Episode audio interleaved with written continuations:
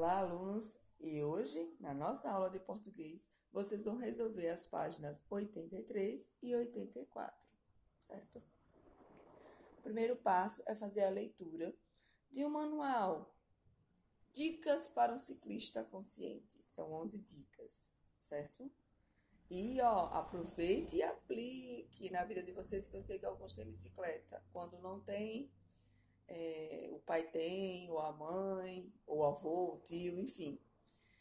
A bicicleta, como vocês sabem, ela serve como lazer, ou seja, diversão, e também como meio de transporte, certo?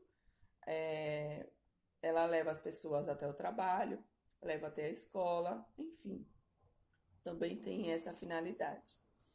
E por que que foi que esse órgão fez esse, elaborou esse manual, esse folheto.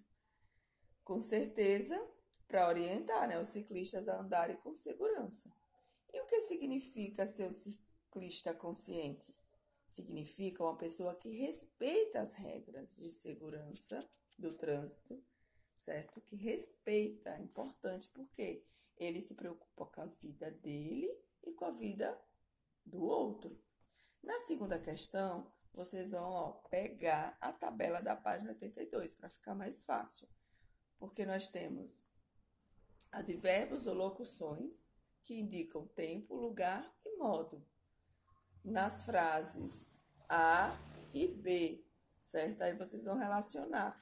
Basta olhar na tabela. Então, por exemplo, quando vocês vão encontrar na, em tempo, lugar ou modo. E aí vocês vão destacar ao lado. Um, um e três, um e dois, enfim. É só isso mesmo, pessoal. É bem simples, tá bom? Ah, na terceira, leia as duas frases. Aí tem não andar na contramão e nunca andar na contramão. O que vocês acham mais adequado? O que, é que vocês acham que serve mais como uma orientação? Qual a diferença, né? Do não para o nunca. É, então, vocês vão é, escrever por quê, certo? Vocês escolherem essa opção. E, na quarta, qual é a importância dos advérbios em um folheto sobre dicas para ciclistas? Os advérbios, como vocês sabem, indicam como devem ser as ações de um ciclista consciente em relação ao lugar, ao tempo e ao modo, certo?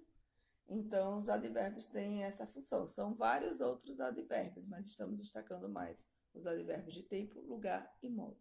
E a última é uma questão pessoal, ou seja, vocês vão responder com, é, com as palavras de vocês livremente, certo? Lembre-se que tem mais de uma pergunta. E é isso, pessoal. Tchau, tchau. Um abraço. Um ótimo final de semana, tá bom? Olá, alunos! E hoje, na nossa aula de arte, a proposta inicial era criar uma cenografia, ou seja, como se vocês fossem é, fazer parte de uma peça, uma peça teatral. No caso, a inspiração é a canção dos direitos da criança, que é um musical, certo? Que já foi trabalhado nas aulas anteriores. Mas poderia ser outra opção. A questão é material, enfim. Ah, vocês vão fazer a leitura, certo? E ouvir também a música Deveres e Direitos. A música é, foi composta por Toquinho. Estamos enviando uma música com outra voz porque tem as ilustrações, certo? Enfim, é uma música que trabalha muito essa questão de deveres e direitos. E aí vocês vão fazer uma leitura para refletir sobre a importância, certo? Dos direitos e os deveres. É... Então é isso. Por que, que é importante, né? Destacar essa leitura para vocês perceberem é, a inclusão das diferenças, o multiculturalismo, né? ou seja, várias culturas dentro de, um, de, de uma comunidade, de um país. Infelizmente, vocês vão observar também as desigualdades sociais.